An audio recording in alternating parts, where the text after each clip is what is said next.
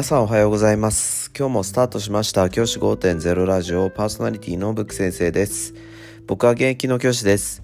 学校で働きながらリスナーの先生たちが今よりちょっとだけいい人生を送れるようなアイデアを発信しています。ゆりよい授業学級系働き方同僚保護者児童生徒との人間関係お金のことなど聞かないよりは聞いた方がいい内容を毎朝6時に放送しています。通勤の後から10分間聞き流すだけでも役立つ内容です。一人でも多くのリスナーの先生たちと一緒に良い教師人生を送ることが目的のラジオです。今回のテーマは言葉だけでは通じない。そういう子もいるよって話をしたいと思います。先生方が何か指示をしたり先生方が何か言葉で言葉で何かを伝えたりする時ってあると思うんですね。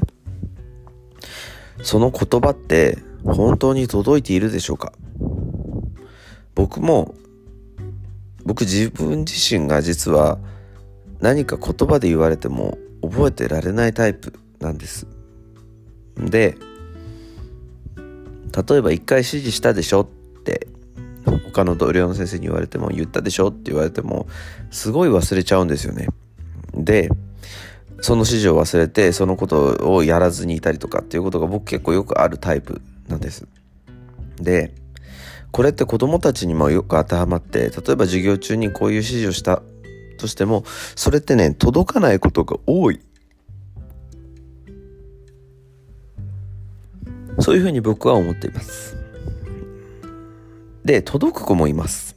で届いてる子はですね僕のイメージ僕の本当に今までの経験でしかないんですけど30人いたとして10人ぐらいにしか基本的に僕届かないと思っているんですね。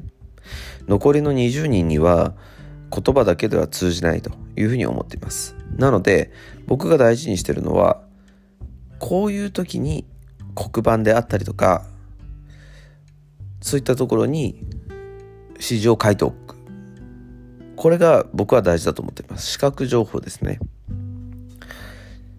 口頭での情報プラス視覚情報の2つの目線で何か情報を与える。これねすごく大事なことだと僕は思っています。こうすることで子どもたちは2つの方向から情報をゲットすることができるのでそうすると指示が通りやすくなると思います。で一番良くないのは指示を出したでしょっていうふうな指導になっちゃう場面ですね。僕これはね避けたいなっていうふうに思っています。子どもたちに指示が通るかどうかっていうのは先生の工夫次第なんですよね。だからこそ先生方が出す情報をどう伝えるかっていうことを少しねあの意識してほしいなっていうふうに思います。未だに僕が一緒に勤めた先生の中でも例えば朝のね打ち合わせの時に子どもたちに伝えなきゃいけない情報なんかを口頭でのみ伝えてるっていうことが見られます。それは本当に全部の情報が届いているのかなっていうことを改めて考えてほしいなって思います。